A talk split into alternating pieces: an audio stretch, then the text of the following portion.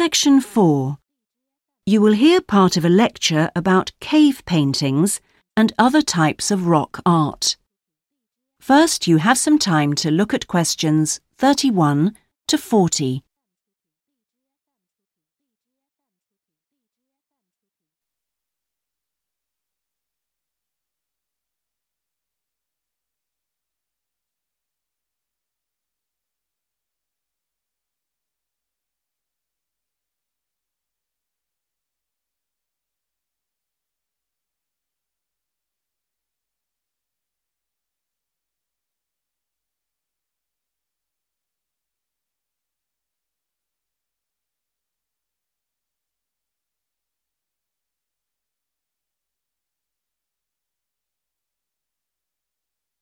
Now listen carefully and answer questions 31 to 40.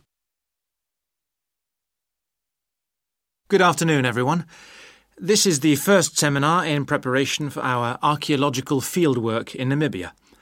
We are fantastically lucky to have received partial research funding for this trip from our institute, so I shall expect 200% attention and participation from you all. First, in this seminar, I'm going to give a brief introduction to contemporary research on rock art. And in the second part, I'm going to give you some do's and don'ts for our fieldwork trip in April. So please listen very carefully.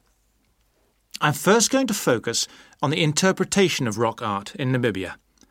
We are very fortunate to be going to an area where you can find some of the most important sites in the entire world. And I hope to show you how easy it is for everyone to make mistakes in looking at cultures which are different from our own, the first and most important lesson we have to learn. In Namibia, there are both paintings and engravings. That's where the surface of the rock is cut out.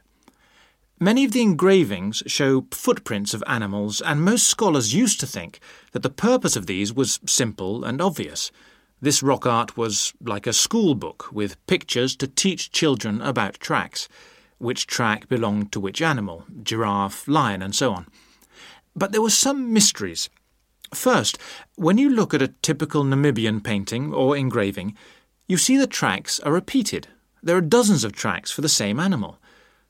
You'd expect just one clear illustration if the reason, um, the aim, was to teach tracking. Now, there were two more problems. Why are some of the engravings of animals very accurate, as you'd expect, all clearly identifiable, and others quite unrealistic? And another mystery. Some of these unrealistic animals, that's in the engravings, seem to be half human. Some, for example, have got human faces. Many researchers now think that these were pictures the wise men engraved of themselves – they believed they could use magic to control the animals they had drawn, so the hunters could then catch them for food. This shows you some of the dangers of coming from one culture to another, as we'll be doing, without understanding it fully. Scholars imagined that children looked at rock art pictures to learn to track, just because they themselves had learnt skills from pictures.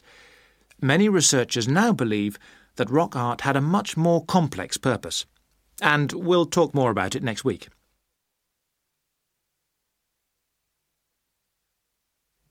Now, before I invite you to join in a discussion in this second part of the seminar, I'd like to make some very important points about our fieldwork, and in fact, any field trip to look at rock art. We're going to a number of sites, and we won't always be together. The single largest problem faced by people who manage the sites is yes, I'm sure you've guessed damage caused by visitors, even though it's usually unintentional.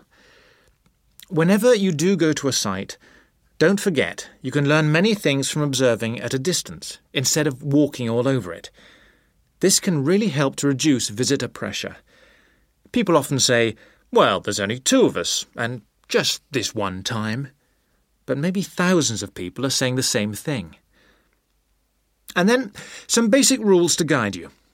We'll have our own camp near a village, but remember never to camp on a site if you go on your own. It may be disrespectful to the people of that culture.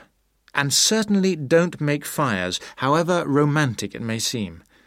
It's really dangerous in dry areas, and you can easily burn priceless undiscovered material by doing so. So, how are we going to enjoy the rock art on our field trip? By looking at it, drawing it, and photographing it. Never by touching it or even tracing it. Rock art is fragile and precious. Remember that climbing on rocks and in caves can destroy in a moment what has lasted for centuries. So, no heroics in Namibia, please. Try to be extra careful and help others to be too. Oh, and uh, lastly, please don't even move rocks or branches to take photographs. You should leave the site intact. I'm sure I can rely on you to do that. Well, that's about all I want to say before today's first discussion. But if you have any questions, please ask them now. Oh, and um, don't forget you'll find some fascinating information about worldwide sites on the internet.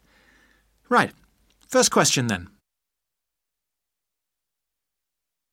That is the end of section 4. You now have half a minute to check your answers.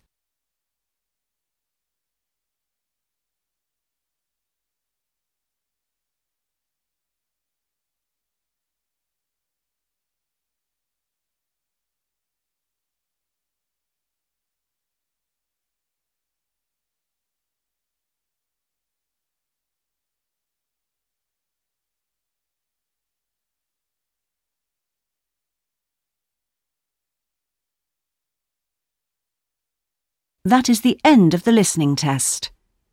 In the IELTS test, you would now have 10 minutes to transfer your answers to the listening answer sheet.